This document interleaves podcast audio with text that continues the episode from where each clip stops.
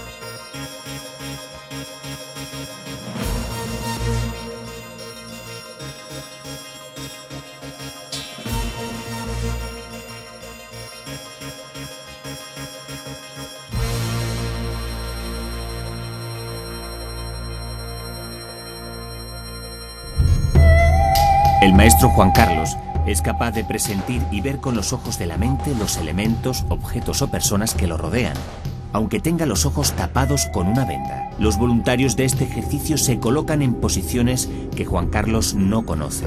Él, con un nunchaku, arma tradicional que permite golpear con fiereza, se mueve con la precisión de una máquina entre los participantes. En este caso hemos introducido un cambio que quizá perturbe la concentración del maestro. Una de las personas que tiene que golpear será Javier Sierra. Cuando llega a la altura de Javier Sierra algo le hace vacilar. Finalmente, un golpe certero evapora cualquier duda del maestro. Cuando me acerqué a ti, identifiqué desconocido. Entonces, durante un instante, yo también me quedé sorprendido. ¿no?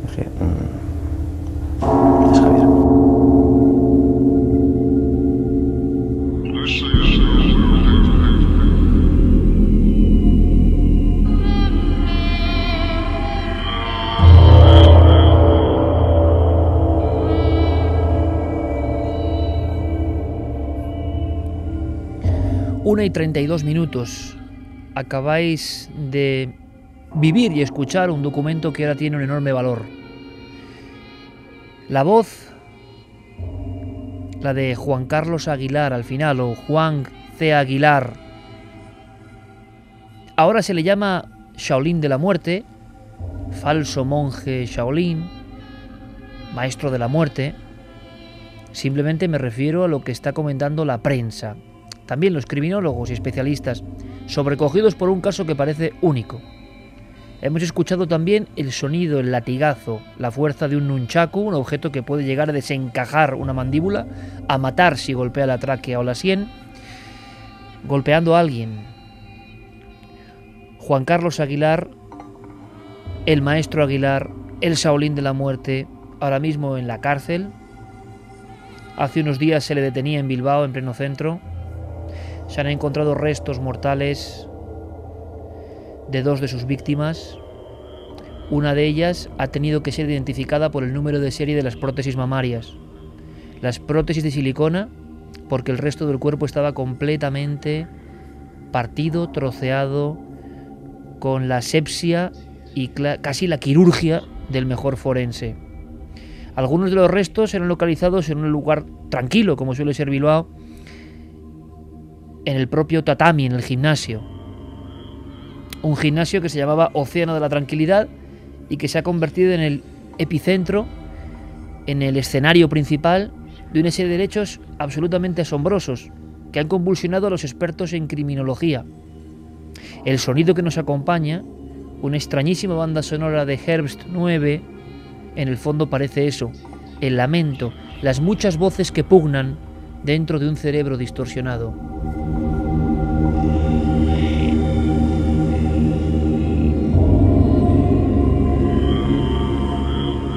No sabemos qué voces pulsaron dentro de Juan Carlos Aguilar, un hombre que hablaba de espiritualidad, un hombre que hablaba incluso de poderes extremos, de poderes rayando lo paranormal. Una de, la demostración, una de las demostraciones más importantes, más fuertes, era esa de localizar a alguien sin verlo, golpearle, localizarle con un radar interno. En este mismo instante, a la 1 y 35 minutos, En este momento en que conectáis con Milenio 3 en la cadena SER, siguen las pesquisas, siguen las investigaciones. Estamos, palabras de Vicente Garrido, el gran criminólogo español, ante un caso único en España y en Europa. Vamos a saber por qué, pero hay algo mucho más importante que lo que ya conocéis, que lo que ha comentado la prensa. Un álbum con 500 fotos, muchas con muchachas, con chicas inconscientes. Una historia digna del silencio de los corderos. ¿Qué es todo esto? ¿Qué demonios es todo esto? ¿Qué sombra envuelve este océano de la tranquilidad. Océano de la tranquilidad, así se llamaba, se llama, se sigue llamando de alguna forma, se sigue hablando de él, de un gimnasio ya cerrado, un gimnasio donde había discípulos, un gimnasio donde se buscaba la paz, se buscaba la interiorización, se buscaba la armonía. ¿Qué ha pasado? ¿Qué ha ocurrido? Algunos expertos hablan de serial killer, Siguen buscando pruebas, datos, nuevos restos. Se hizo inmersión de buzos en la ría de Bilbao, en la habitualmente oscura e industrial ría de Bilbao, buscando nuevas bolsas, nuevos trozos de seres humanos. ¿Qué le pasó al maestro Zen para ser detenido cuando casi en plena calle llevaba de los cabellos forzándola a una mujer? Golpeó, dicen los forenses, cada uno de sus huesos. ¿Qué hay detrás de esta historia tan oscura? ¿Por qué hablamos de oscuridad? A nosotros que habitualmente no nos gusta hablar de este tipo de oscuridades. Bueno, porque hay que comprender, hay que saber qué ocurre, hay que saber qué pasa. Y sobre todo, porque sí, no habéis escuchado mal. Javier Sierra era el hombre. Javier Sierra era el periodista que le estaba entrevistando como ningún otro en el lugar de los hechos. Javier Sierra en el tatami de la muerte. Javier Sierra con el peto y el kimono delante del Shaolin dispuesto a golpear con los nunchakus. Javier Sierra sometiendo, buscando poderes extrasensoriales en este individuo que parecía una gran sorpresa, un gran misterio, y de momento lo que sabemos es que es un gran criminal. Javier Sierra, compañero, buenas noches. Buenas noches, Iker. Lo hablábamos, el latigazo del nunchaku en tu cuerpo, en esa prueba que ahora nos comentarás, casi impresiona más en audio que en imagen. Sin duda. Eh, de hecho, la historia sigue impresionando por muchas razones. En el caso cuando la noticia salta a los medios de comunicación en torno al 2 de junio, eh, a mí me, deja muy descuadrado porque yo había estado en ese gimnasio, en el escenario de, de los crímenes que ahora se le atribuyen a Juan Carlos Aguilar y yo había tenido muy cerca eh, y había conversado con él durante algunas horas em, delante de las cámaras de televisión em, con este personaje, ¿no? un personaje que yo ya conocí unos años atrás, en el año 2004, en los platos de Telemadrid, porque eh, le invité junto con otros maestros Shaolin que entonces estaban de gira en un espectáculo que hacían en el centro de la capital, les invité al plató del programa que entonces yo dirigía y que sirvió como primer contacto. Eh, claro, alguien que hablaba de espiritualidad, de control de las emociones, eh, de sacar lo mejor de uno mismo, de dominar la violencia y transmutarla en algo positivo,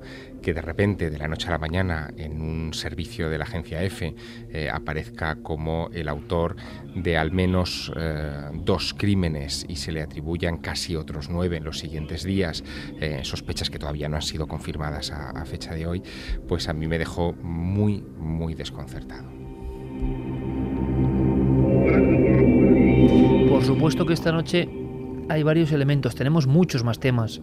Gracias por estar ahí, gracias por mostrarnos vuestro cariño. En esta semana, una vez más, mm, un sinfín de seguidores del programa, así nos lo habéis hecho llegar. Este programa no es fácil. La emisión de esta noche, tanto en esta hora como en la siguiente, tiene componentes bastante tenebrosos, pero a veces hay que asomarse a la sombra para ver el abismo y huir de él, huir de él, saber cómo defendernos vais a poder preguntar a Javier y creo que eso es muy interesante porque la información de esta noche sí que está muy manido el término, pero sí que es exclusiva porque Javier es que de alguna forma ha convivido tiempo para hacer ese reportaje, ese documental, para estar con él, para saber algo más. No es una entrevista en plató fría como ocurrió en la primera ocasión hace unos años. Él fue al lugar donde ahora la Archancha ha encontrado restos humanos desperdigados. No podemos Mm, aseverar algunas cosas porque la investigación está abierta, pero podemos profundizar en un tema que, quizá no sea lo habitual y no lo van a hacer otros especialistas. En ese mundo espiritual extraño, mascarada, argumento para ocultar una pulsión maligna. ¿Cuándo empezó a matar Aguilar? ¿Ahora, como parece? Como dicen algunos, o mucho antes y no se sabe, como aseguran otros. Esos discípulos mmm, inconscientes, fotografías de mujeres con los ojos vendados que están asistiendo a la presencia o de un cadáver o de otra chica inconsciente. ¿Qué sabrá ahora mismo la policía? Bueno, pues Javier va a compartir con nosotros, y yo se lo agradezco, una serie de informaciones muy personales y que nadie más puede dar. Primero, como conocedor de ese mundo, ese mundo que va más allá de lo ordinario, y porque estuvo con este personaje. Le han preguntado muchos medios de comunicación, muchas emisoras, muchas televisiones, muchos periódicos a Javier, su perspectiva, su idea, su opinión, y la va a dar aquí en Milenio 3. Así que además, Javier, te lo agradecemos. Nos adentramos en el abismo de la mente humana, eso es lo importante. Sí me gustaría, antes de, de abrir líneas de contacto, Javier, que me que nos contases qué, qué, sentías, porque la experiencia estaba muy bien enfocado todo eso. Tú querías poner a prueba a este hombre para saber si tiene esos poderes que, ojo, muchas personas en el mundo, gracias a libros como el de Lousan Rampa y tantos otros, creen realmente que estos monjes son capaces de proezas extrahumanas o en el límite del extrahumano. ¿Qué hacías tú con ese peto? ¿Por qué él tenía un chaco en la mano? ¿Por qué esos movimientos? Quiero que lo veamos todos juntos. Pues para comprenderlo nos tenemos que situar en el verano de 2007. En ese, en ese momento eh, yo me había embarcado en un proyecto eh, que me llevó a viajar a seis países y que me tuvo de un lado para otro durante varios meses en un nivel de estrés bastante considerable, eh, en pos de historias singulares con las que em, aderezar un programa de televisión, una serie de documentales que se llamaban El Arca Secreta y que se emitieron al poco en Antena 3 Televisión. Uno de esos documentales se llamaba Superpoderes Humanos y me había llevado a visitar a varias personas eh, que eh, bueno, tenían este tipo de componente que eran, eran capaces de proezas que, los, uh, que nos están vedadas casi al común de los mortales. Y uno de los más destacados era sin duda Juan Carlos Aguilar. Yo ya lo había conocido, como te dije, en Telemadrid unos años atrás, así que pensé que era una buena idea ir a filmarle en su ambiente, en su lugar, acompañado de sus discípulos, que él se sintiera cómodo.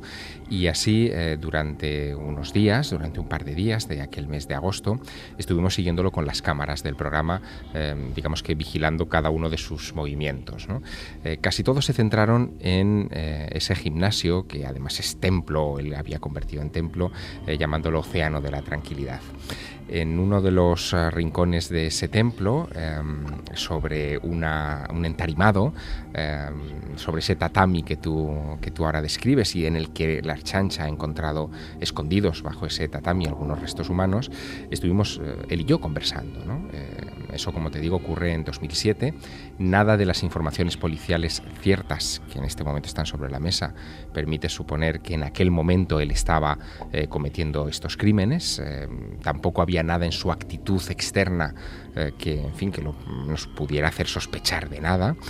Pero eh, durante unos minutos estuvimos eh, conversando sobre su filosofía, sobre cómo él veía los ejercicios que él hacía y mm, he extraído, para que nos metamos en ese ambiente, unos fragmentos de aquella conversación, eh, rescatándola de los archivos para que eh, comprendamos un poco el tono eh, fue un tono muy distendido.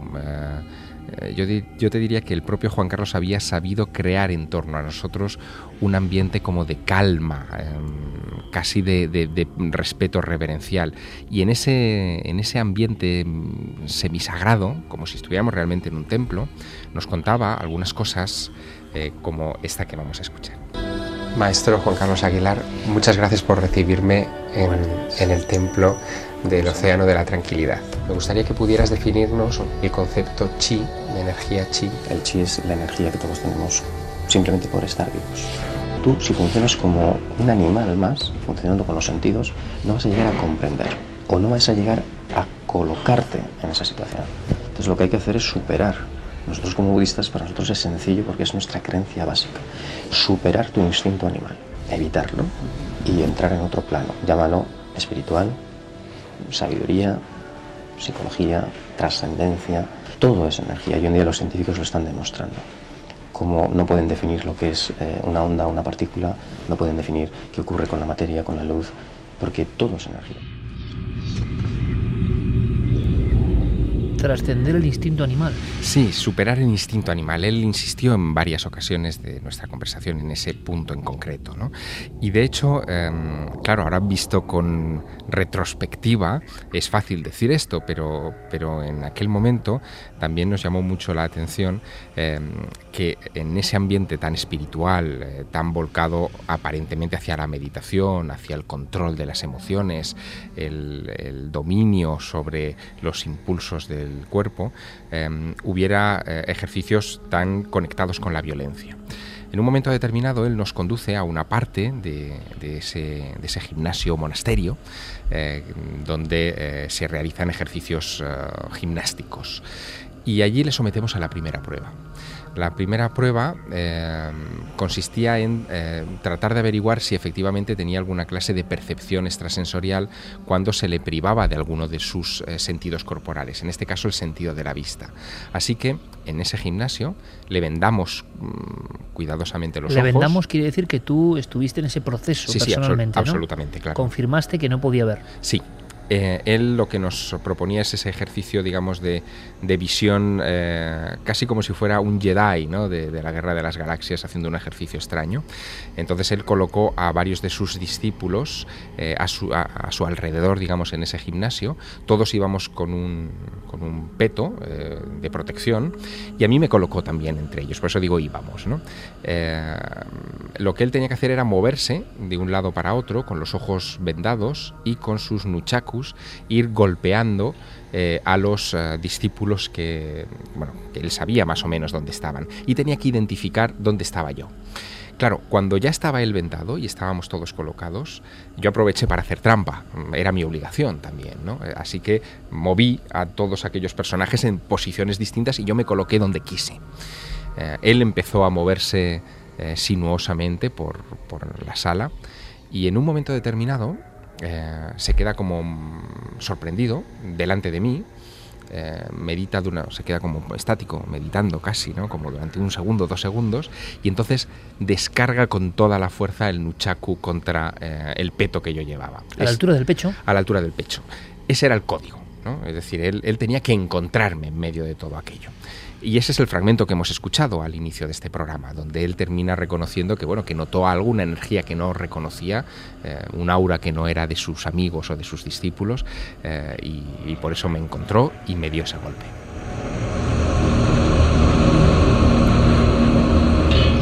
...1 y 48, pues esta noche, ese caso que ha conmovido la comunidad de la criminología, de la policía, de los expertos en la mente humana, de la psiquiatría, de la psicología. Ese caso que, repito, el doctor Vicente Garrido asegura que es único en Europa.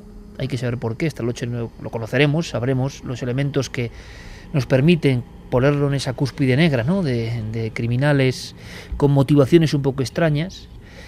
Javier Sierra nos va a contar cosas que es imposible que escuchéis en ningún lugar, ¿no? Es una experiencia muy personal. ¿Tenía poderes este hombre? ¿Realmente? ¿Es todo una farsa? Es todo una especie de disfraz del depredador. Carmen, buenas noches. Buenas madrugadas, Iker. Es curioso porque tú también has conocido al Shaolin de la muerte ahora, que ha ocupado toda la prensa nacional e internacional.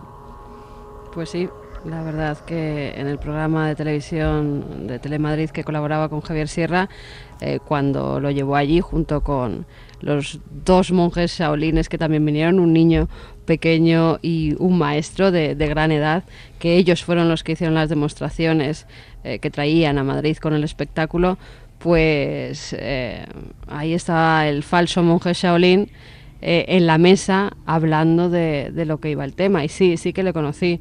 ¿Qué, no hablé mucho con él. ¿Qué primer impacto? Pues mira, Iker, a mí no me dio buena impresión y así se lo hice saber a Javier en ese momento. Yo soy Javier muy asiente, Javier asiente ahora mismo. Yo soy muy de piel y, cuando no me gusta una persona intento acercarme y hablar con ella lo menos posible. Y este tipo no me gustó. Desde un primer momento pensé que era un flipado y que todo lo que decía era propio de un cantamañanas, que no era nada de lo que él aseguraba que hacía. Y es más, no me gustó. Él hablaba de su energía chi, pues para mí su energía chi era muy oscura.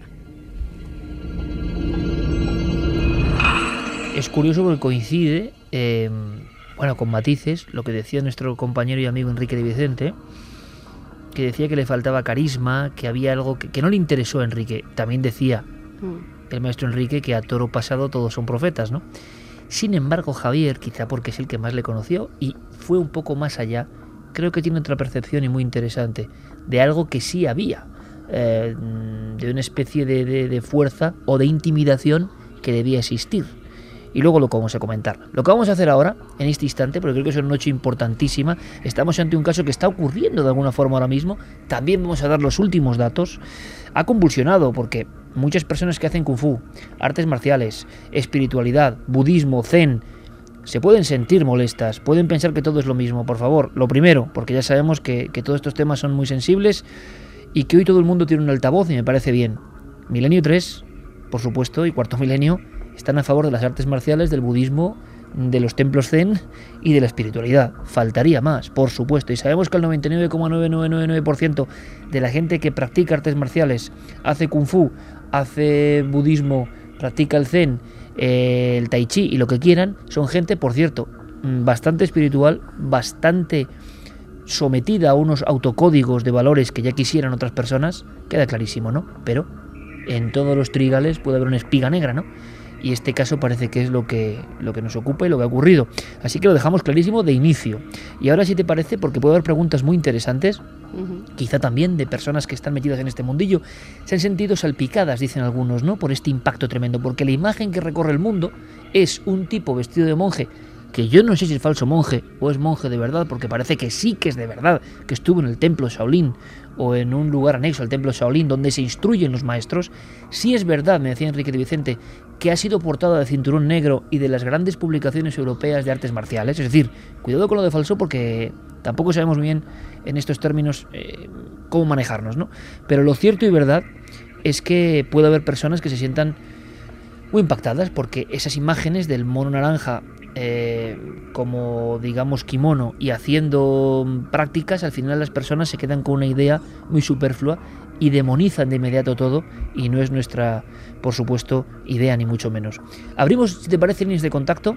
Luego hay novedades sorteo de libro lo comentaremos más adelante si te parece pero eh, vamos con líneas de contacto que hoy pueden estar que arden.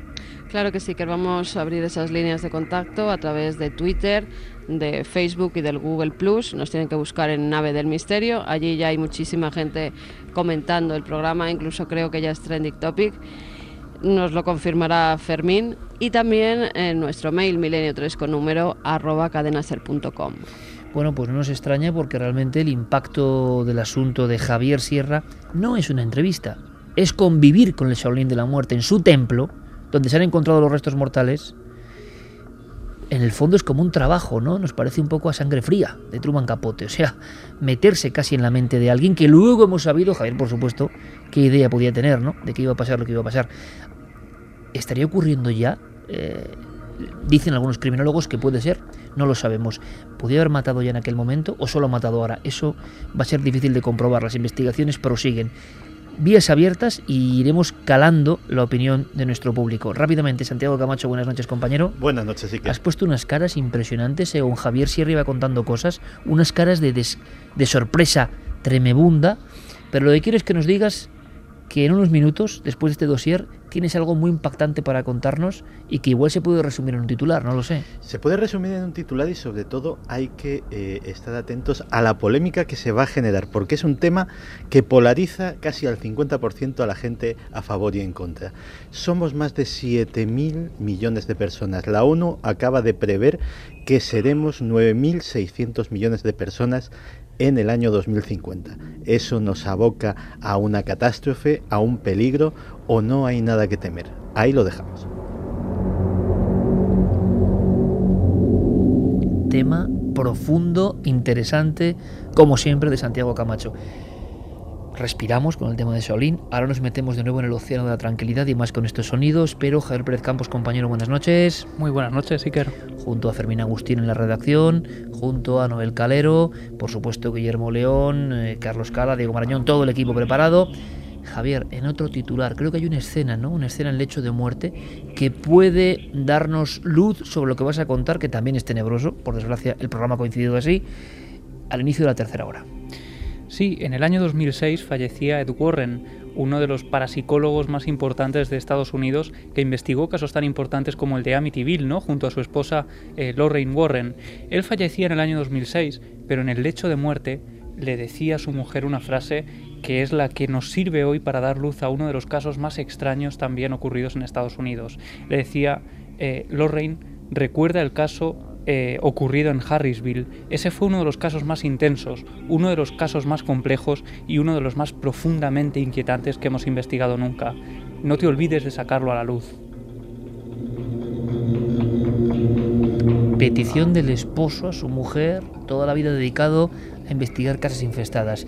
¿Cuál era ese caso tan inquietante? Pues si estáis con nosotros, a las 3 lo vamos a descubrir, vamos a abrir la puerta de esa casa. Pero continuemos con la investigación, porque el impacto ha sido brutal a nivel nacional e internacional. Ahora estremece especialmente escuchar la voz sosegada, los conceptos bastante limpios, bastante universales incluso, de Juan Carlos Aguilar, el Shaolin. Discursos fragmentados como este.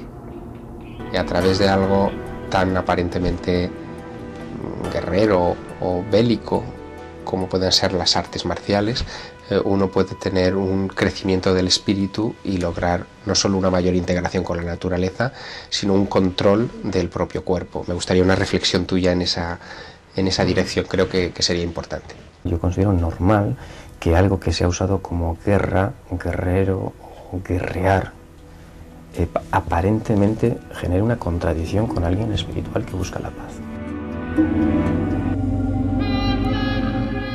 guerra, paz.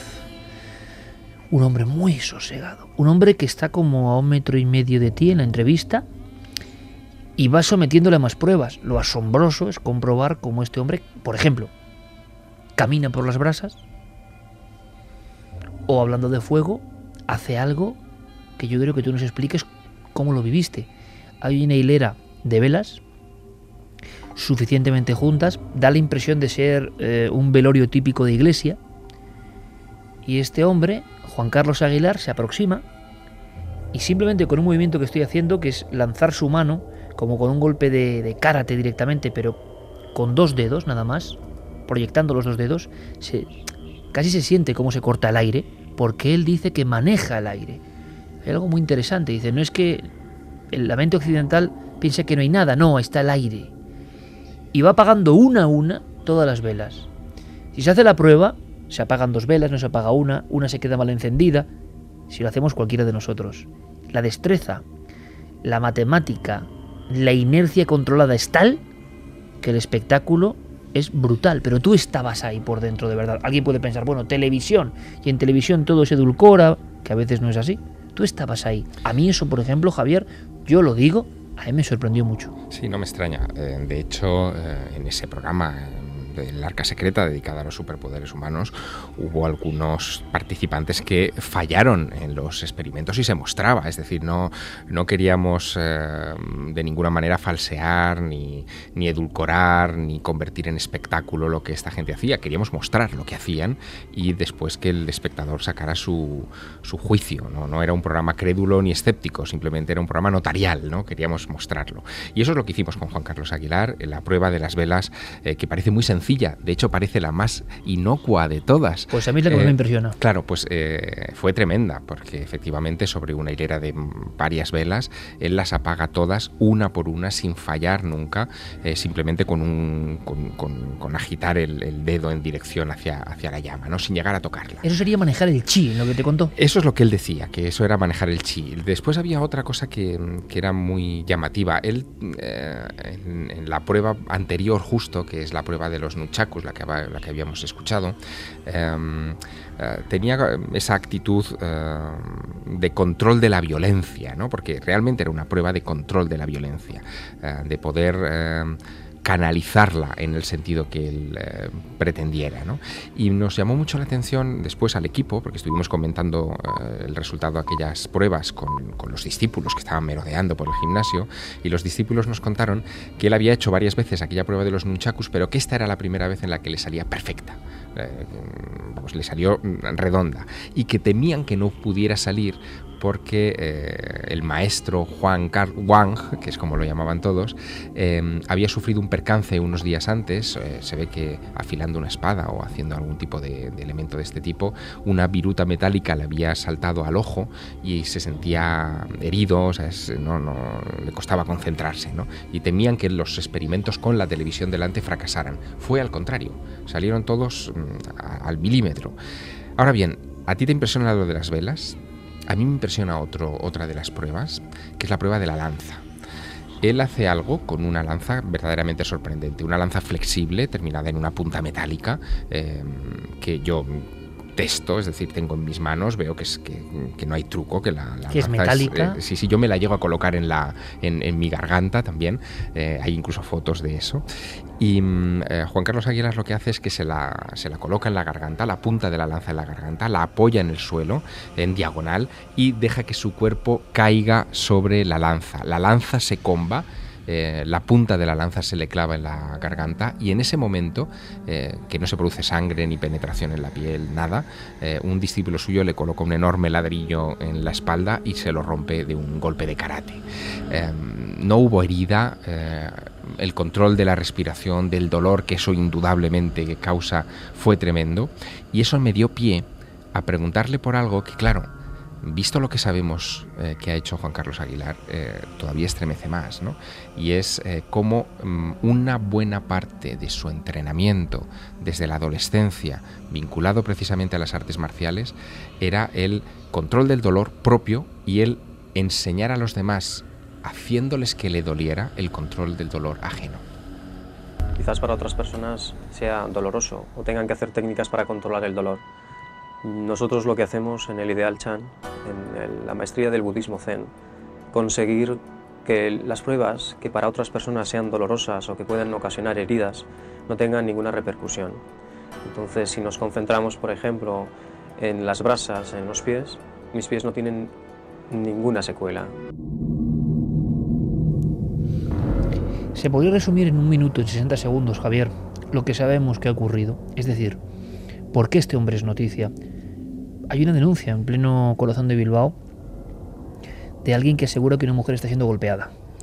Sí, esto ocurre en la calle Máximo Aguirre, que es, eh, como tú dices, una calle del centro de Bilbao donde estaba este, este monasterio gimnasio.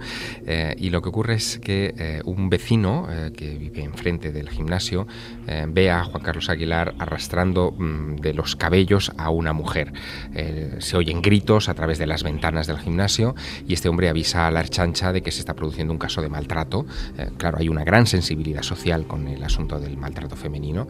Y ¿Cómo debe ser? Como debe ser y se presentan eh, varias patrullas de la Archancha a la puerta del, del, monasterio, entran, irrumpen en el monasterio y encuentran a esa muchacha eh, maniatada um, y a Juan Carlos Aguilar semidesnudo, eh, como forzándola o, tratando de, de, infligirle golpes y dolor. La, la muchacha está en, en coma, así que se la llevan al hospital donde fallecerá tres días más tarde. Al detenerle, él confiesa, y esto es muy sorprendente, que ya ha dado muerte, porque él creía que, que, aquella muchacha también estaba muerta, que tres días antes, unos días antes, el 31 de mayo, había dado muerte a otra mujer, una mujer que era de origen colombiano. Así que eh, lo que se encuentra la Erchancha es a un personaje conocido en Bilbao, es decir, eh, no pasaba desapercibido Juan Carlos Aguilar por su manera de vestir, por sus apariciones en los medios de comunicación, en fin, por mm, su halo eh, místico tan contradictorio con, en fin, con, con el ambiente general de Por ejemplo, de, de Punset Bilbao. le entrevistó también. Sí, sí, sí, sí, y Sardá y en fin, muchos otros, ¿no? Entonces, eh, la, policía le, le, llama la atención que este personaje admita dos muertes, dos muertes que se certifican, y surge inmediatamente la sospecha de que eh, alguien con 47 años, que es la ficha que se le abre a Juan Carlos Aguilar, eh, no haya matado antes. Y al investigar, en su biografía aparecen varios elementos sospechosos. Primero, aparecen uno de los discos duros de sus ordenadores, como tú decías antes, unas 500 imágenes de mujeres eh, que parecen desvanecidas, quizá meditando, no lo sabemos, porque no las hemos visto, evidentemente, son secreto policial, pero desvanecidas que mm, dan a que pensar a la policía que puedan ser otras víctimas. Son fotografías, según el disco duro, eh, obtenidas entre el año 2010 y 2013. Eh, pero también surgen otros elementos biográficos. En 1997, José Luis eh, Aguilar, el hermano mayor de Juan Carlos, muere en ese mismo lugar, en el Océano de la Tranquilidad, cuando no se llamaba Océano de la Tranquilidad, era un gimnasio dedicado a artes marciales llamado Ching Wu Quan, que era propiedad del hermano de Juan Carlos Aguilar. Este hermano, el hermano mayor, fue el que instruyó en artes marciales a Juan Carlos Aguilar.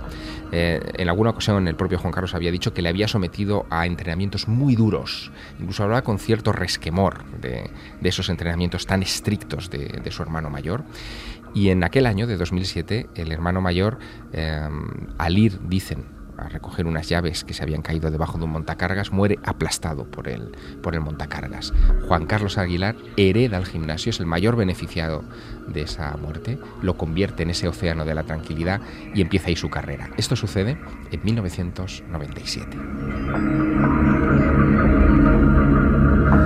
Nuestro compañero Noel Calero poniendo música a este ambiente, a esta historia, a esta auténtica voz de las sombras con Herbst 9 nos comentaba Paco Pérez Avellán, maestro en, los asuntos del crimen, que sabía que la policía había detectado la identidad real de una de las víctimas por el código de barras de una de las prótesis mamarias. Juan Carlos Aguilar había amputado, aniquilado prácticamente, descuartizado minuciosamente el cuerpo y por algún motivo que se nos escapa y que le da esto una dimensión de una macabrez insólita, se había quedado con las prótesis, por supuesto insertas dentro de los pechos de esta mujer.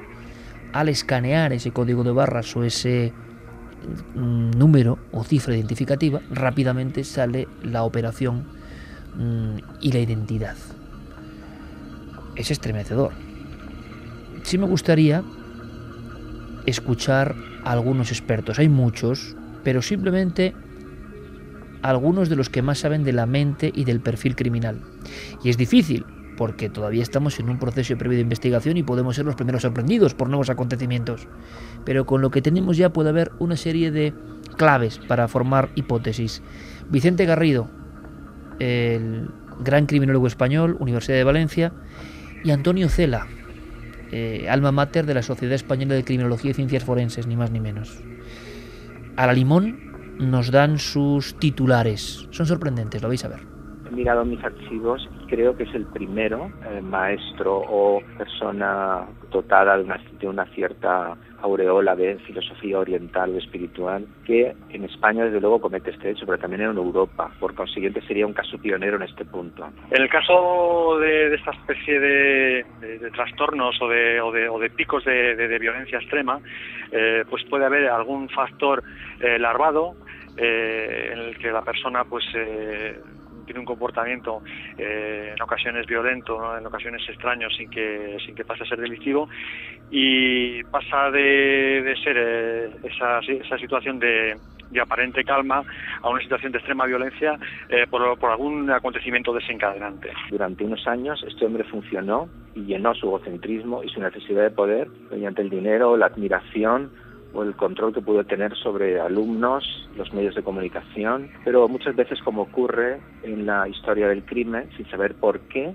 no sé qué elementos han podido pasar en su vida personal, lo desconocemos, llega un punto donde se dispara algo, o sea, se produce un clic y ese tipo de personalidades pueden, pueden recurrir al asesinato y en este caso a la tortura, mostrando pues un perfil sádico. Si son motivaciones afectivas o son eh, motivaciones emocionales eh, o relacionadas con algún tipo de, trastorno psicoafectivo, evidentemente si son más de tres homicidios, más de dos, tres homicidios, estaríamos ante el concepto clásico de asesino en serie, evidentemente.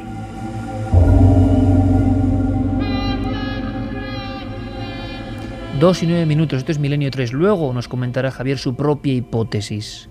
En Bilbao, esa ciudad que come territorio al monte, esa ciudad que es una gran urbe, pero no es una mega urbe gigantesca como Barcelona o Madrid. Qué raro, qué extraño.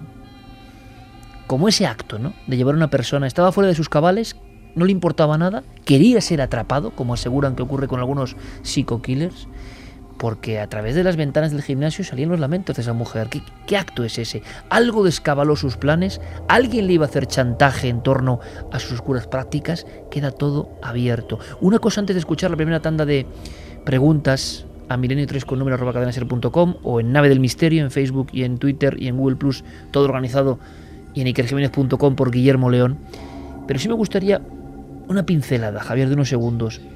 Enrique de Vicente o Carmen eh, desconfiaron de inmediato de la mirada, no le dieron importancia en el sentido de decir que esta es una persona que viene con una máscara.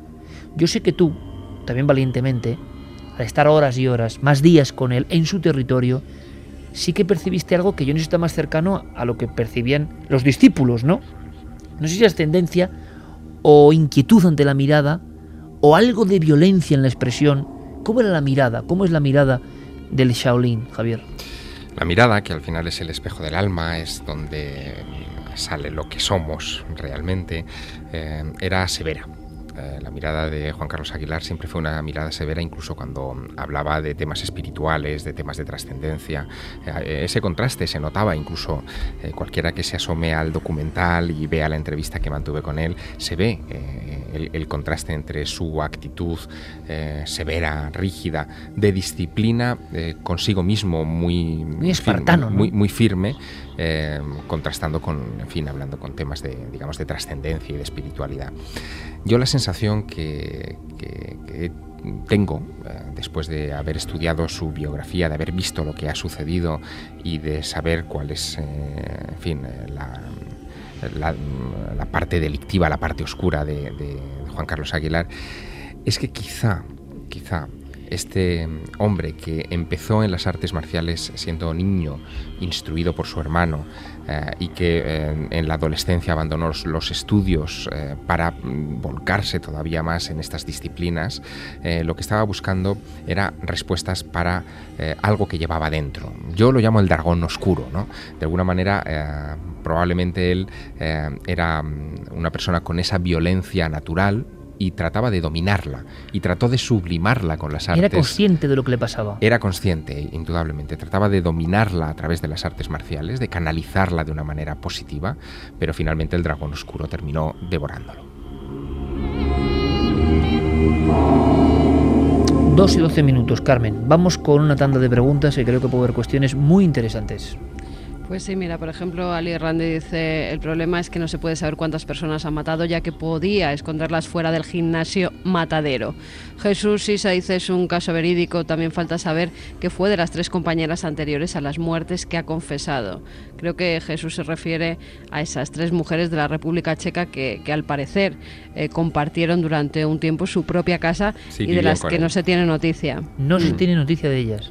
No, por el momento Sí, él vivía en la calle Iturriza de Bilbao con tres mujeres, una alemana y, y dos checas, eh, madre e hija, Mm. eh, y desde que saltó la noticia están en paradero desconocido. Miguel Ángel dice, buenas noches, estoy contrariado. No entiendo cómo alguien que dice defender y cultivar la espiritualidad puede llegar a cometer con esa sangre fría todos los crímenes que se le atribuyen. Han hablado de un tumor cerebral. ¿Puede una patología así provocar un cambio en el comportamiento de tal magnitud? Por lo que dicen los expertos, el tumor cerebral puede ser otra de las muchas mentiras, ¿no? Sí, efectivamente, porque incluso la Universidad de Navarra, donde se, se había vinculado el tratamiento de ese tumor cerebral, ha desmentido que estuviera tratando a Juan Carlos Aguilar. Eh, no sabemos nada a ese respecto, pero en cualquier caso lo que sí que han dicho los expertos en estos días es que eh, no justificaría una actitud eh, criminal per se. De todas formas, creo que se le van a hacer pruebas tanto médicas para comprobar si ese tumor cerebral es cierto y psicológicas, psiquiátricas, ya se le han hecho durante cuatro horas eh, estos últimos días Sí, así es. para ver el estado psíquico en el que se encuentra. Él, de hecho, se encuentra en estos momentos internado en la cárcel de Zaballa, en, Ujú. en Álava. Y eh, lo que sí que ha trascendido es em, las impresiones de la psicóloga que ha tenido la primera entrevista con él dentro del centro penitenciario. Eh, y lo que ha dicho, y esto es interesante para terminar de dibujar el perfil de Juan Carlos Aguilar, es que en todo momento se ha mostrado frío, sin ningún atisbo de miedo, ni de preocupación, eh, ni de culpa, ni arrepentimiento. Eh, y la psicóloga ha salido incluso asustada por ese temperamento de témpano que ha mostrado durante todas las conversaciones que ha mantenido con él.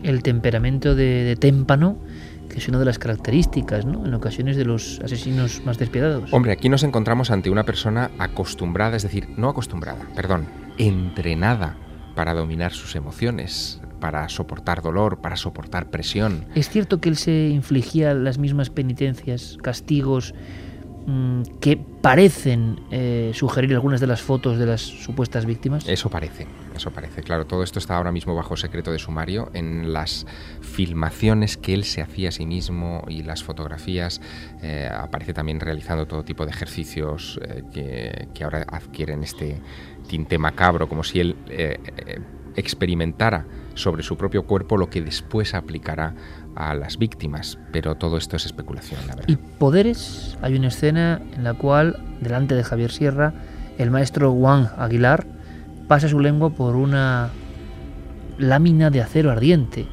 Eh, luego nos contará Javier su conclusión, su anotación en el cuaderno de campo, que él lo tiene, ¿no? ¿Este hombre le demostró algo excepcional? Porque eso es otra parte del misterio, ¿no? No es un asesino cualquiera. Tiene el elemento que une su biografía oscura con los asuntos que nos apasionan. Los misterios, el poder de la mente, el control del cuerpo, las energías. ¿Qué habrá destacado Javier de todo eso? De esa otra cara, cara y cruz del monje Shaolin. Más preguntas, Carmen. Miguel Ángel dice, viéndole los ojos al tal monje en fotos, os confieso que me da mal rollo, desprende una energía extraña. A mí me llamó la atención, no sé si recuerdas Javier, que este hombre parecía... Mm, alguien un poco retraído y que además no te miraba nunca a los ojos. Yo me acuerdo que siempre estaba como mirando o al suelo o a los lados, pero cuando le hablabas no te miraba directamente como alguien que está teniendo una conversación contigo en el plató del otro lado de la realidad, que era aquel programa de Telemadrid en el que estuvimos Carmen y yo trabajando. Eh, mítico ya, ¿eh? cada vez más mítico, por cierto. Sí, sí, cada vez más mítico. Eh, los, eh, tanto el anciano como el niño hicieron los ejercicios y Juan Carlos Aguilar estaba sentado en la mesa, digamos, siendo el interlocutor ¿no? con, hmm. con nosotros y explicándonos lo que, lo que estaba pasando allí. Y, y en eso tienes razón, es verdad, no nos miraba, estaba como como retraído. Esa, esa mm, dificultad, digamos, de comunicación cuerpo a cuerpo eh, se había mitigado mucho cuando yo lo volví a entrevistar en 2007. Habían pasado casi cuatro años y estabas en su territorio. Estaba, sí, efectivamente, era, era distinto. Y había pasado por otros platos y, probablemente quizá había desarrollado más esa, esa vis. Una cosa importante, que seguro que preguntan también nuestros oyentes, pero me adelanto porque creo que os interesa.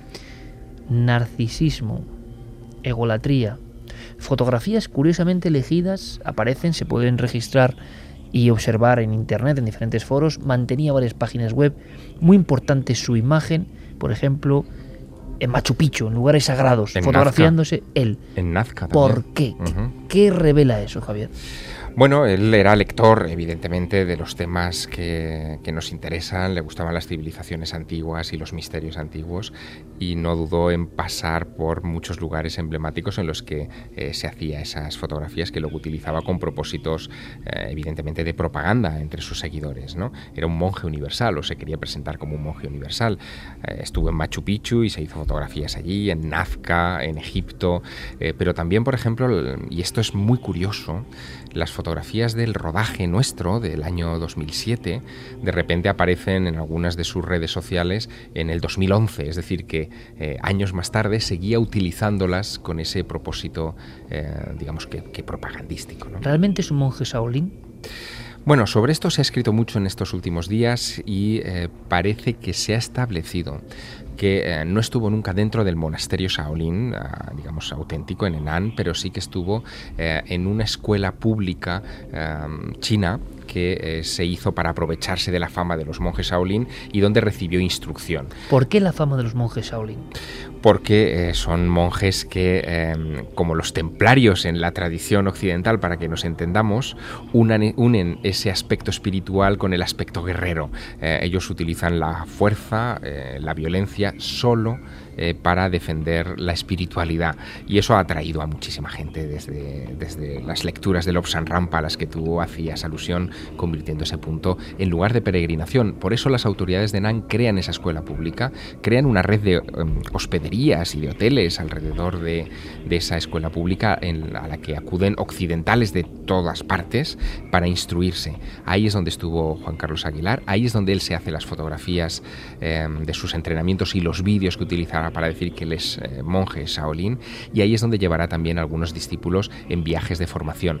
Los monjes Shaolin que le han instruido, eh, que son profesores públicos, recuerdo, eh, no monjes en sí mismos, que le han instruido en, en, estas disciplinas, no vieron nada extraño en aquel personaje. Tan solo que, como decía Carmen ahora hace un momento, no se comunicaba demasiado, que era bastante retraído, bastante tímido, pero eso sí, muy perseverante no perdonaba ni un solo ejercicio. Ahí estaba siempre entrenándose al máximo. Más preguntas. Camurita dice, a mí me impresionó mucho por varias razones. Os comento, mi padre es profesor de yoga, tai chi, chikun, entre otras disciplinas. Tanto él como otra compañera le conocían y esa compañera le dio un curso. Cuando mi padre llegó a casa contando este caso todos quedamos alucinados. Nunca piensas que te puede tocar tan de cerca y sin embargo podía haberles tocado y no les tocó. Me alegra que no le tocara a mi padre ni a su compañera, pero lamento mucho y les acompaño en el sentimiento a los familiares de las personas que fallecieron bajo sus manos y sus engaños. Y me alegra que se haya salvado esa tercera persona. Aún se me erizan los pelos con la historia. Gracias por hablar de este tema. Es bueno que la gente sepa que no todos son lo que dicen ser. Natividad Crespo dice, yo lo siento, a mí lo que me llama poderosamente la atención es que nadie dudara en su momento de todo lo que contaba, que era monje, que era campeón de España y del mundo, creo que de Kung Fu eh, estoy con Carmen, yo recuerdo sus apariciones y a mí más que tranquilidad me transmitía todo lo contrario. Esther García dice los valores, la espiritualidad y los conocimientos de los monjes budistas son apasionantes. Estas personas solo tienen un fallo y es que no se relacionan con el mundo. Eso es un error. Hagamos una pausa aquí porque, por ejemplo, Paco Pérez decía una cosa sorprendente.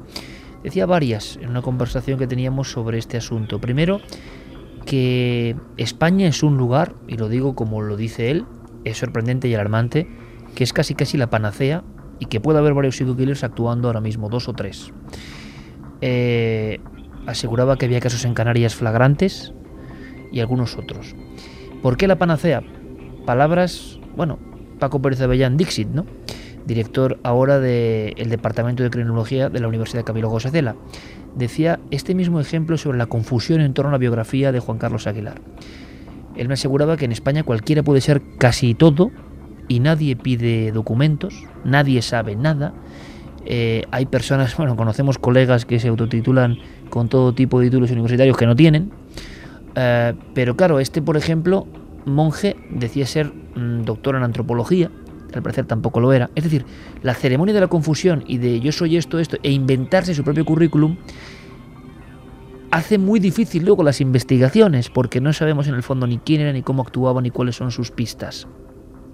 Avellán llamaba la atención no solo sobre el caso del Shaolin, sino sobre otros mm, falsificadores de su propia vida. ¿Con qué impunidad en nuestro país se puede hacer esto? Por otro lado, la investigación que ahora se está haciendo en este caso parece que es la primera realmente, junto con la que hizo Vicente Garrido en su día para detener a Chimo Ferrandiz, el múltiple asesino de prostitutas de Castellón, hace ya unos cuantos años, la primera en la que se intenta actuar casi como en las series de televisión, contra un criminal en serie. Porque hasta hoy prácticamente se ha tenido en tela de juicio el hecho de que haya criminales asesinos en series en España. Parecía una cosa de la ficción o de Norteamérica nada más. Así de retrasados, hay que decirlo, estábamos en esa serie de conceptos. Esa ceremonia de la confusión permite a algunas personas ir por las fronteras del sistema y ser muy difíciles de localizar, ¿no? Y sobre todo teñir su propia biografía de un montón de datos que al final nadie sabe cuáles son. Por eso todo es misterio. No sabemos ni con quién estaba, ni dónde están las que estaban con él, ni qué hizo antes, ni qué pasó con su hermano. Nada. Es decir, eh, encapucharse eh, en el pasado en España es bastante fácil y eso también trae sus problemas. Hay que dejarlo muy claro. Más cuestiones, Carmen. Pues mira, Luis Lombardo dice típico de un bloqueado sentimentalmente y entrenado para manipular a cualquier sociólogo o psicólogo o persona sin remedio. De Carcaño también dice que es frío y que se habla de ello como si fuera una virtud. Coextil dice yo lo veo probable que tenga el tumor y que a partir de ahí pensara en hacer lo que quisiera porque iba a morir de todas formas.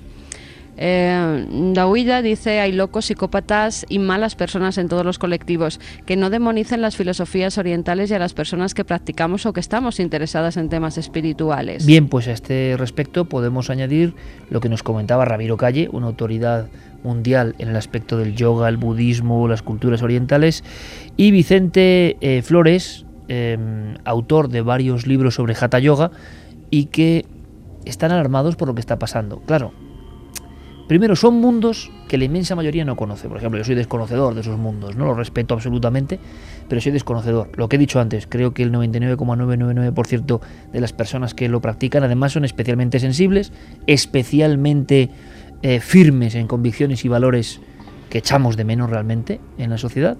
Por tanto, son buenos ejemplos. Gente que cuida su espíritu, su alma y su cuerpo. Ahora, también ocurre esto, y no pueden pagar justos por pecadores. Ramiro y Vicente Flores mm, de alguna forma son la voz de muchos colectivos, ojo, que han sido puestos casi bajo sospecha por la marea social. Claro, pasa esto y uno mira con recelo. Había datos de personas que se habían desapuntado de gimnasios, cursos de zen, budismo, tai chi. Peligroso también, ¿no? Escuchamos. Todos tenemos una tendencia a verter juicios eh, generalizados cuando pasa algo en un miembro, ya sea de una orden, de una cofradía, de un sistema espiritual, de un sistema religioso, pero esto es un enfoque totalmente falso porque eh, psicópatas o depravados o personas que se alienan o paranoides o malas personas pueden surgir en el seno de cualquier tradición espiritual o de cualquier monasterio. Vemos, por ejemplo, a veces con vergüenza hasta qué punto pues ha habido sacerdotes en la iglesia cristiana que han sido pederastas y que eso no tiene que ir en absoluto en detrimento ni de la iglesia cristiana ni por supuesto de las genuinas enseñanzas de Jesús, de la misma manera que lo que ha hecho este falso monje Aguilar no tiene que ir en absoluto en detrimento ni empañar la labor que puedan hacer los monjes del monasterio de Shaolin. Yo creo que lo primero de todo es que deberíamos darnos cuenta que es un hecho absolutamente puntual. Eh, daño indiscutiblemente hace, porque finalmente estamos hablando de un camino del espíritu donde se supone que debería estar eh, representado por la gente con determinados crecimientos espirituales y determinadas inquietudes y que tendría que estar alejado, por supuesto, de cualquier acto de violencia, así como de cualquier otro tipo de conducta que, se saliera un poco de, una moral bastante estricta. Pero finalmente yo creo que, que, hay que verlo desde dos puntos de vista, ¿no? Uno, que es una persona que posiblemente esté desequilibrada y que finalmente ese daño va a ir en función un poco de la malintención de gente que quiera verlo como esto es un genérico o bien como, como gente que también puede no conocer muy bien el tema sentirse, sentirse un poco asustada. El desconocimiento provoca todo esto. Poderes paranormales, poderes extrasensoriales, capacidades vetadas al resto de los humanos. Hablábamos de Juan C. Aguilar, o Juan Carlos Aguilar, pasando su lengua por una lámina de acero ardiente, caminando sobre brasas. Resumen de las pruebas que hiciste. Resumen como investigador, no ahora con la visión de los crímenes en ese océano de la tranquilidad. Impresiona, lo aseguro, ver a nuestro compañero Javier Sierra sentado en el tatami, hablando con él, entre sus discípulos. Eh, ¿Te demostró algo excepcional? Bueno, la prueba de fuego, y nunca mejor dicho, eh, se realizó fuera del monasterio mm, gimnasio, eh, escenario de todos estos hechos, en un monte cercano a Bilbao. Por cierto, en aquella época lo que nosotros intentábamos como parte de la producción del programa era eh, rodar esa, digamos, esa prueba de pisar las brasas y acercarse un hierro candente a la lengua en, en la playa de Guecho y nos pusieron todo tipo de dificultades la, la municipalidad, tanto que eh, nos costaba más grabar en la playa de Guecho que en la National Gallery de Londres, ¿no? que fue otra de, los, de las partes de, de, aquel rodaje. Así que fuimos a una montaña a hacer aquella, aquella sesión. Eh, en principio iba a ser una sesión de pisar brasas y fue el propio Juan Carlos Aguirre el que nos propuso algo mucho más osado, algo que no había realizado nunca antes y que desde luego eh, para el objetivo de la cámara era muchísimo más espectacular, que era calentar al rojo vivo una pala, una pala de, fin, de, escombros eh, pequeña, eh, ponerla incandescente y acercársela a la lengua eh, sin provocar quemadura. Claro, esa escena duraba muy poco tiempo, era una cuestión de décimas de segundo, donde se acercaba realmente el hierro candente a, la lengua y em, luego él nos mostraba la lengua sin ningún tipo de ampolla, ni de quemadura, ni de lesión, absolutamente nada. Pero claro, eso tiene una explicación eh, física. Hay que ser valiente para hacerla. Yo no me atrevería por mucha explicación física que voy a dar ahora. Eh, y ahí es donde está el mérito realmente de Juan Carlos Aguilar, del el control del miedo que ese es otro de los puntos interesantes. Él controló el miedo, se acercó esa lámina ardiente a una superficie húmeda que creó un, durante esos microsegundos eh, un, fenómeno de rechazo de la temperatura y mm, no se quema. Es lo mismo que sucede con los pisadores de brasas de San Pedro Manrique, eh, por cierto, dentro de unos días, la noche de San Juan, el 23 de junio. Si pisas firme y el, la pisada es de poco mm, tiempo, se crea una película de oxígeno por debajo que es la que evita la quemadura. Pero es lo mismo, ¿no? Hay que ser muy valiente Pero hay que ser el pie en brasas ardientes. Tampoco lo haría. Yo he estado en San Pedro Manrique a pocos centímetros de las brasas y yo tampoco pasaría por, por esa alfombra. Eh, pero hay una cosa que es muy curiosa, ¿no? Ocurren esas pruebas, vemos en esas imágenes como este hombre pasa la lengua por esa pala ardiente varias veces y en el examen de investigador, ¿qué nos encontramos? Con una persona muy entrenada, con un superdotado, con algo de verdad en esas historias de los monjes prodigiosos, casi casi del tercer ojo de Lobsan Rampa, visiones.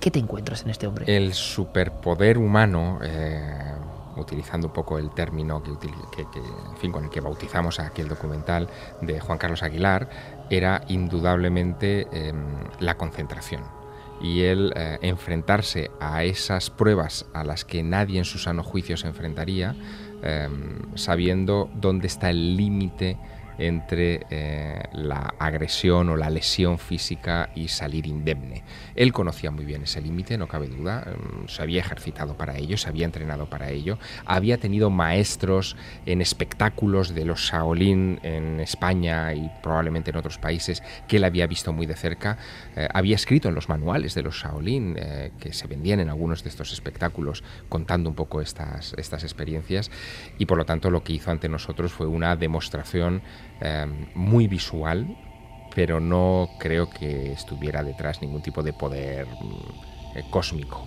¿Y cómo explicas entonces si estaba perfectamente vendado que te localizase? Ay, amigo. Eh, Porque yo no acabo de entender. Si está perfectamente vendado y no puede verte y vais intercambiando posiciones cómo te localizaba y golpeaba Hay algunos, tu y que en, las distintas vías de contacto que dicen que por la colonia que podía llevar Javier. Ah, el es, muy, es muy interesante, hay, hay hipótesis, ¿no? Llevaban. Claro, hay otros, hay otros, eh, efectivamente, hay otros sentidos que no se bloquean, ¿no? Y que pueden recibir información. Bueno, ¿por qué no? No lo sabemos.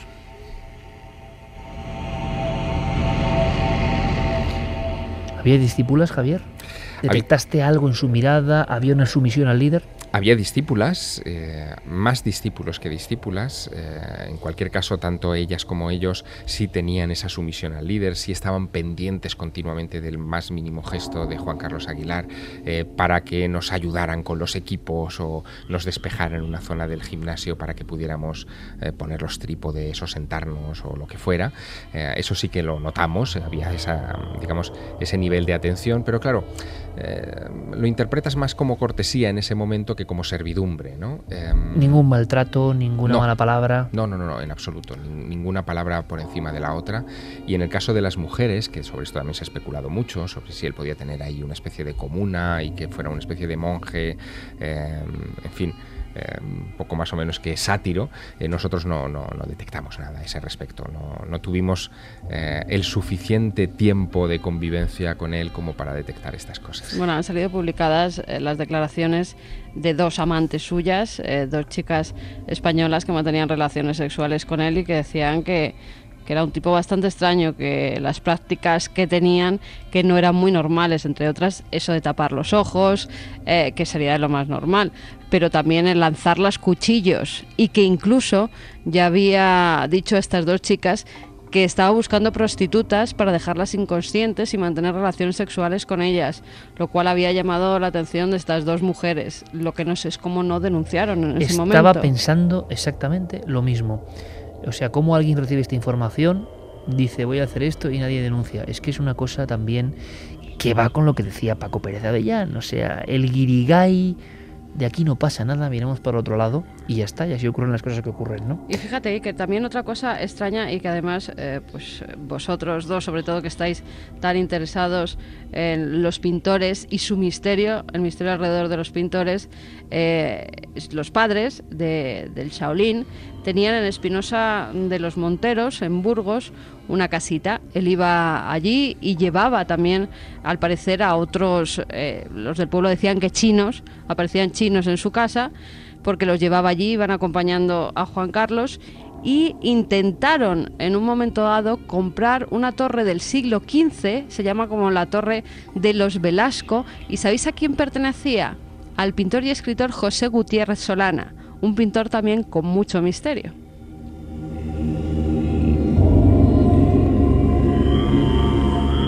Pues me, acabas de dejar de piedra, vamos.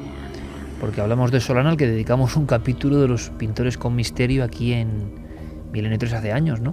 Hmm. Gutiérrez Solana, seguidor de alguna forma tardío de las influencias goyescas y escribidor también, como decía él, de la España negra, ¿no? Escritor pues de la España más tenebrosa y pintor de la España más tenebrosa. Y un genio, claro. Querían montar allí una especie de monasterio Shaolin para que en España pudieran ir a entrenarse precisamente en ese lugar. Llegaron a ofrecer hasta 600.000 euros a los familiares de Solana, pero al final eh, esos monjes, esos supuestos monjes, pues no llegaron a un acuerdo. Bueno, pues hablamos, de repente aparece en la historia uno de los personajes más enigmáticos ¿no? de la pintura del siglo XX. Sorprendente, de verdad que sí. Rúbrica, Santiago Camacho, aunque sean unos códigos, has asistido bastante impresionado todo lo que contaba Javier Sierra y esta historia. Qué contraste, ¿eh? Qué contraste entre las palabras, la filosofía y los hechos. Y la verdad es que mucho me temo que esta historia no creo que haya escrito su punto final y habrá nuevas revelaciones porque eh, de lo poco que sé sobre criminología y sobre todo sobre asesinos en serie, aquí solo caben dos posibilidades.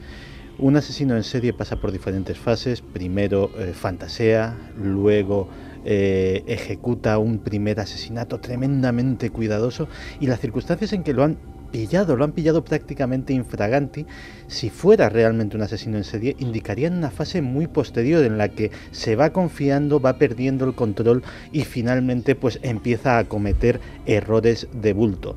La otra posibilidad es que estemos ante una persona que ha vivido frustrada toda su vida y de repente un desencadenante le haya llevado a una furia asesina eh, absolutamente repentina y que ah, se remonta tan solo a estas dos víctimas. Pero de las dos posibilidades casi me encaja más y espero equivocarme, porque eso supondría tener noticias de más víctimas y tener noticias de hechos aún más terribles, casi me encajaría más la primera. Javier, gracias por toda la información. Imagino que ahora verse a uno mismo ahí en ese océano de la tranquilidad, pues bueno, es un torrente lo que llega de situaciones y sensaciones encontradas, ¿no?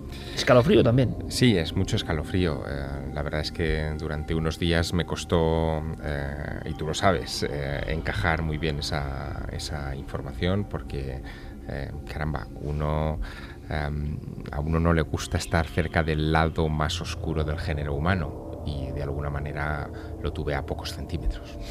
Pero ese lado oscuro es que existe. Nosotros de verdad estamos alineados, que es lo contrario en este caso de alienados, a un lado, ¿no? ¿no? queremos saber del lado oscuro, aunque en ocasiones hay que informar para saber que pulsa, que está, que está en un lugar como Bilbao, ¿no? Con esa orografía, con esa aparente tranquilidad. Eh, puede ocurrir en cualquier sitio. Mira, eh, alguien de Bilbao que se hace llamar licenciado dice que eh, dice que pasa que los de Bilbao éramos los únicos que nos dábamos cuenta de que este tío estaba muy mal. Os aseguro que en Bilbao no ha sorprendido demasiado y menos por la zona colindante eh, del templo budista que se sacó de la manga. Es un broncas y un violento y nadie lo sabía. Al parecer este hombre ya había tenido sus disputas y era bastante conocido por las broncas que tenía. Pues muy interesante, la voz popular, ¿no? A veces, por desgracia, la voz popular llega tarde, ¿no? o llega después de los hechos. A veces no se puede profetizar, pero cuando llegan algunas personas algunos datos ¿no? que hacen mm, pensar que puede ocurrir la desgracia, es raro, ¿no? Cómo no se actúa. La desidia siempre es amiga, desde luego, del que va con las malas ideas, ¿no? Las sombras están, hay que defenderse, defenderse con toda la luz posible, ¿no? Así que vamos a hacer un giro, gracias Javier, de verdad, porque creo que es mucho más que una entrevista o una información, es tu propia vivencia seguramente con el tiempo ojalá se detengan las muertes, ¿no?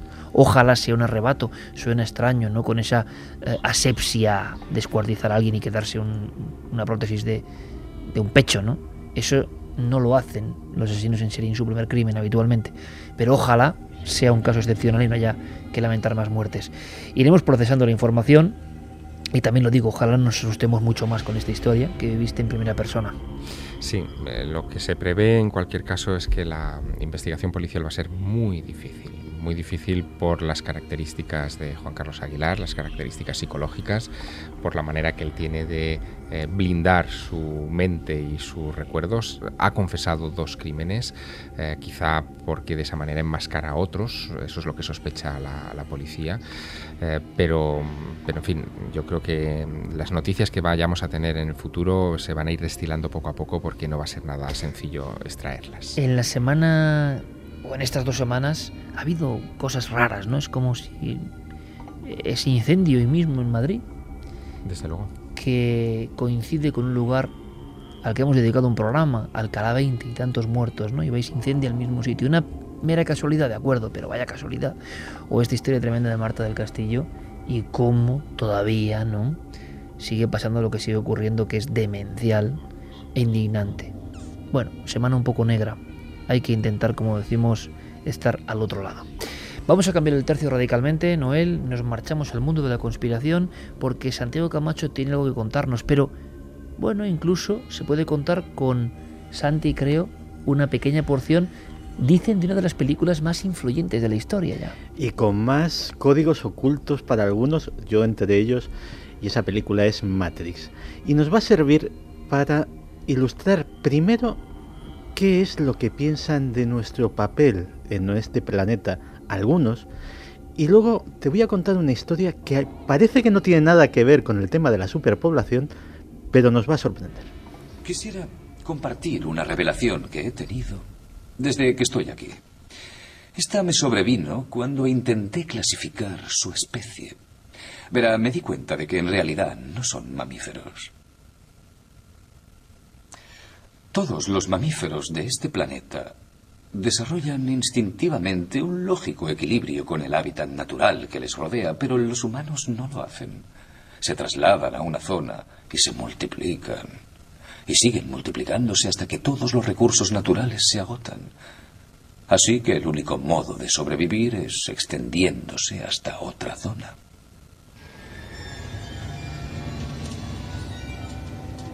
Existe otro organismo en este planeta que sigue el mismo patrón. ¿Sabe cuál es? Un virus. Los humanos son una enfermedad. Son el cáncer de este planeta, son una plaga. Y nosotros somos la única cura.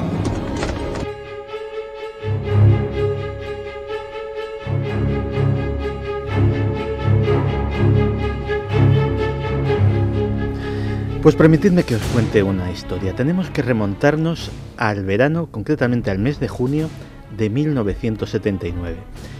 Y vamos a un sitio posiblemente de los más plácidos y de los más idílicos de todos los Estados Unidos, el condado de Elbert, en Georgia, Estados Unidos. Allí, de repente, en ese mes de junio, apareció un forastero.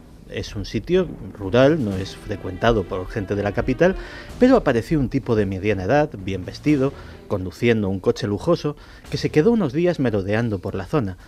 Parecía que buscaba algo. Finalmente parece que lo encontró.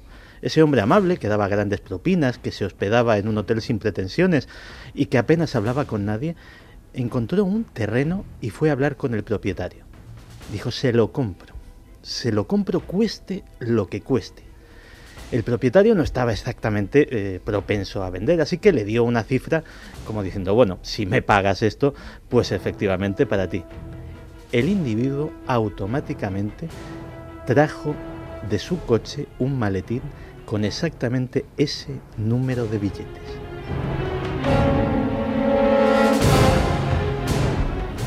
Se hacía llamar R.C. Christian, en clara alusión el, el, seudónimo a Christian Rosenkranz, el mítico fundador de la Orden Rosacruz. Su segunda parada fue en la cantería del condado de Elber en una cantería rural eh, que lógicamente sobrevivía básicamente pues de algunas obras de mampostería en las casas y del cementerio haciendo lápidas y pequeñas esculturas. Pero llegó con unos planos y con un proyecto absolutamente inusitado. Eran unos planos en los cuales había seis losas de seis metros de alto que tenían que ser colocadas cuidadosamente de forma que eh, coincidiesen con determinados parámetros astronómicos. Esas losas además tenían que estar inscritas con un determinado número de inscripciones. El cantero local dijo, bueno, eh, esto está muy bien, pero eh, yo no se lo puedo hacer. No se lo puedo hacer porque no tengo el equipo, no tengo personal, da igual. Contrate el equipo necesario, compre la maquinaria que haga falta. Yo corro con todos los gastos. Según se dice, aquello costó medio millón de dólares de la época.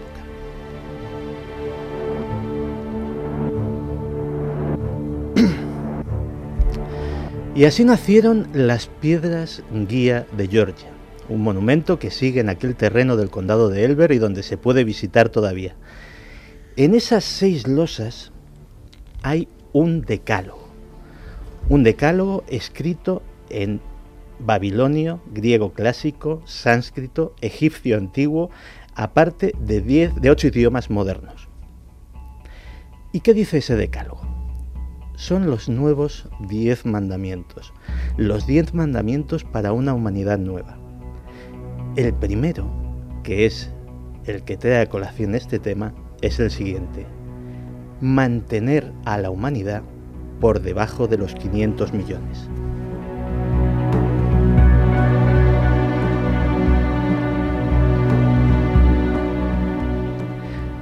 Así que sí, efectivamente, eh, vamos a ser bastantes más de esos 500 millones. De hecho, ¿cuántos somos?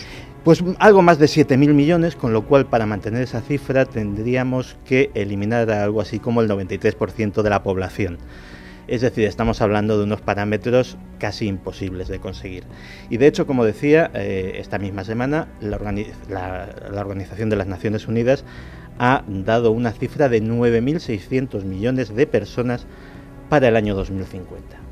Y cuando uno habla de superpoblación, la primera sorpresa que se lleva, y lo decía al principio del programa, es que prácticamente la mitad de los expertos dicen que nos abocamos a una catástrofe que provocará enormes eh, sufrimientos y probablemente la práctica extinción de la especie humana, y otros que básicamente el, eh, tanto los logros de la ciencia como los propios recursos de nuestro planeta pueden mantener esa población y aún más. ¿A quién hacemos caso?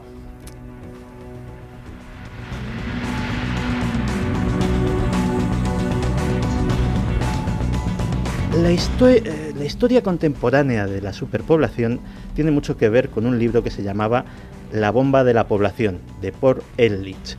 Paul Ehrlich además fue uno de los mentores intelectuales de Al Gore. Este hombre en 1968 fue el primero en decir que eh, si la población humana seguía creciendo a este mismo ritmo, en algún momento agotaríamos todos los recursos y nos enfrentaríamos pues a una crisis sin precedentes. También se equivocó en una serie de cosas. Por ejemplo, previó eh, hambrunas importantes para los años 70 y 80 que evidentemente no sucedieron, pero aún así creó escuela. Y mucha gente, muchos eh, demógrafos, muchos eh, sociólogos, muchos economistas incluso, son de la escuela de Ehrlich y creen que hay que hacer algo para frenar el crecimiento de la población.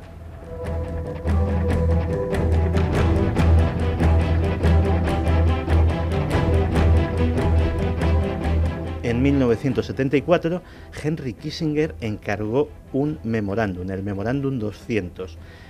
Fue un documento secreto hasta que se desclasificó en 1989. Afirmaba que los intereses económicos de los Estados Unidos exigían el control demográfico de todo el resto de los países, en especial de los menos desarrollados y muy en especial de aquellos de los que los Estados Unidos cogían sus recursos, tanto energéticos como mineros, como eh, alimentarios. Ese documento se ha ido siguiendo de tal manera que, por ejemplo, la Ley de Asistencia Exterior de los Estados Unidos requiere que aquellos países que piden ayuda exterior a los Estados Unidos, sea en forma de alimentos, de medicinas, tienen que someterse a eh, programas de control demográfico necesariamente. Si no, esa ayuda les es denegada.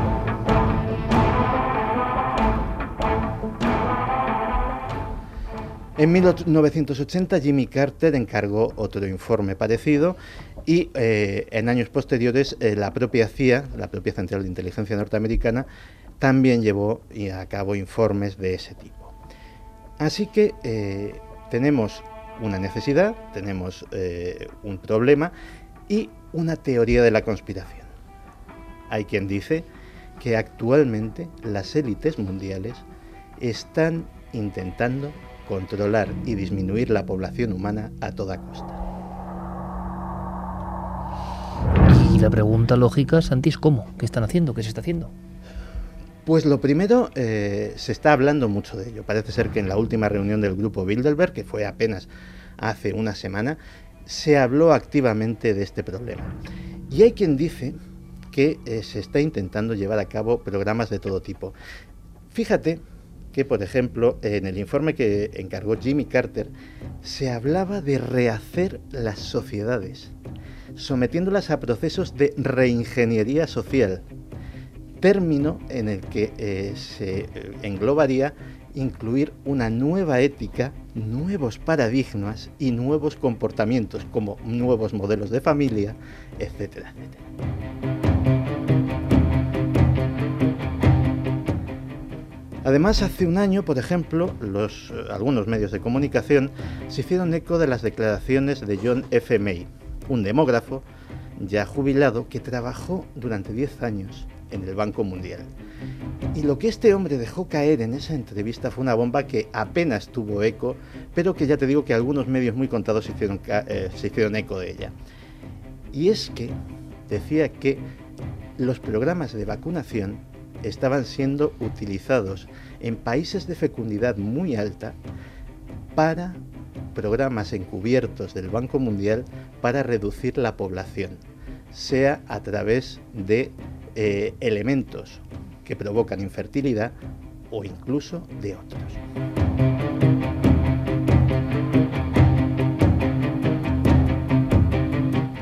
Por supuesto, hay quien dice que todo esto son fantasías y que no son más que meras teorías de conspiración. Por ejemplo, eh, dicen las cifras que no solamente tenemos alimentos para sostener esta población de 7.000 millones, sino que actualmente los recursos humanos podrían albergar una población de 10.000 millones sin ningún problema. El problema no viene de la cantidad de alimentos, viene del reparto. Tenemos alimentos para alimentar a 10.000 millones de personas, pero el 25% de la población pasa hambre. También se habla, por ejemplo, de que mm, la extensión que necesita el ser humano para vivir no es tanta, que esa población hipotética de 9.000 millones de personas, para hacernos una idea, si viviesen en una sola megaciudad, esa ciudad ocuparía eh, la extensión del estado de Texas, ocupando unos 12 mm, eh, metros cuadrados por persona, que es lo normal en una gran ciudad eh, occidental. Para hacernos una idea, el estado de Texas tiene exactamente la misma, la misma extensión que la península ibérica.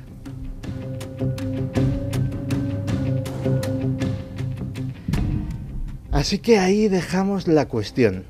Eh, nos enfrentamos a un futuro de escasez, de hambre, de eh, lucha por el agua, por la subsistencia, de destrucción de la naturaleza, o realmente los avances científicos, los avances eh, de todo tipo van a llevarnos a mm, afrontar todos esos retos con éxito. Yo creo que los amigos de Milenio 3 tienen un debate apasionante esta noche. Una de las grandes cuestiones, pero estoy convencido, seguro, que las preguntas que más se acumulan tienen que ver con las piedras guía. Estoy convencido que todo el mundo está... Santiago, por favor, ¿qué sabemos hoy de esas piedras guía? Eh, ¿Cuáles eran los otros mandamientos? ¿Quién las hizo? ¿Quién era ese tipo? ¿Qué órdenes obedecía?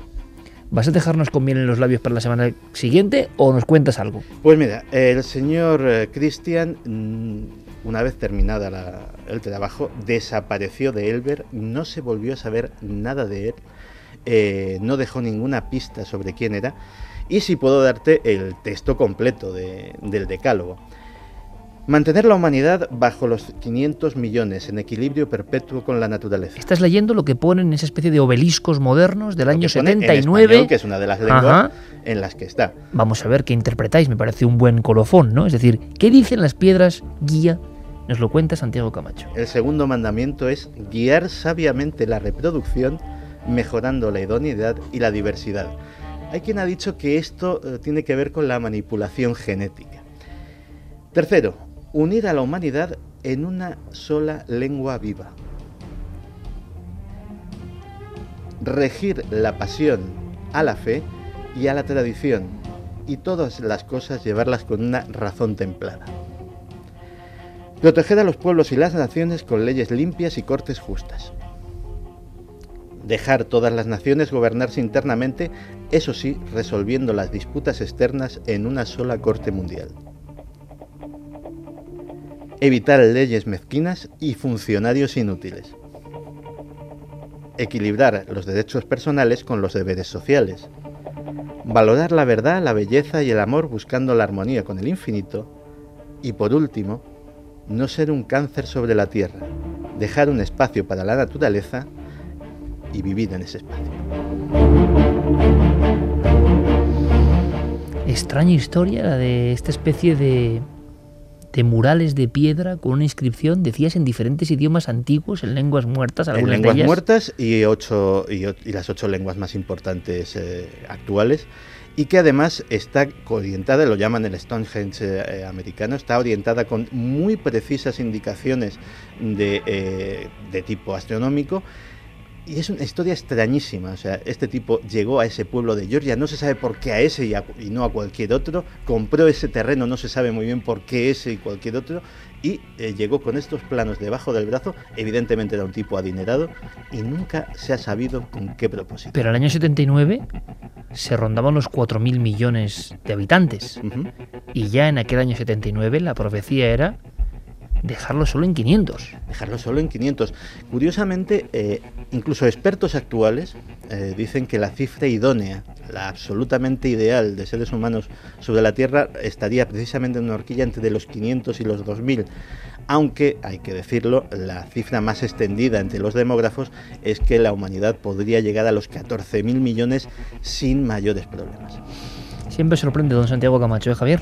Desde luego que sí, estoy deseando ver las piedras guía de Georgia, te puedes imaginar. Yo he visto algún documental eh, norteamericano, creo, sobre el asunto, donde las escaneaban y demás, y era muy sorprendente. Dices, la obra de un loco, pero desde luego el mensaje resulta ahora, después de 34 años, bastante inquietante.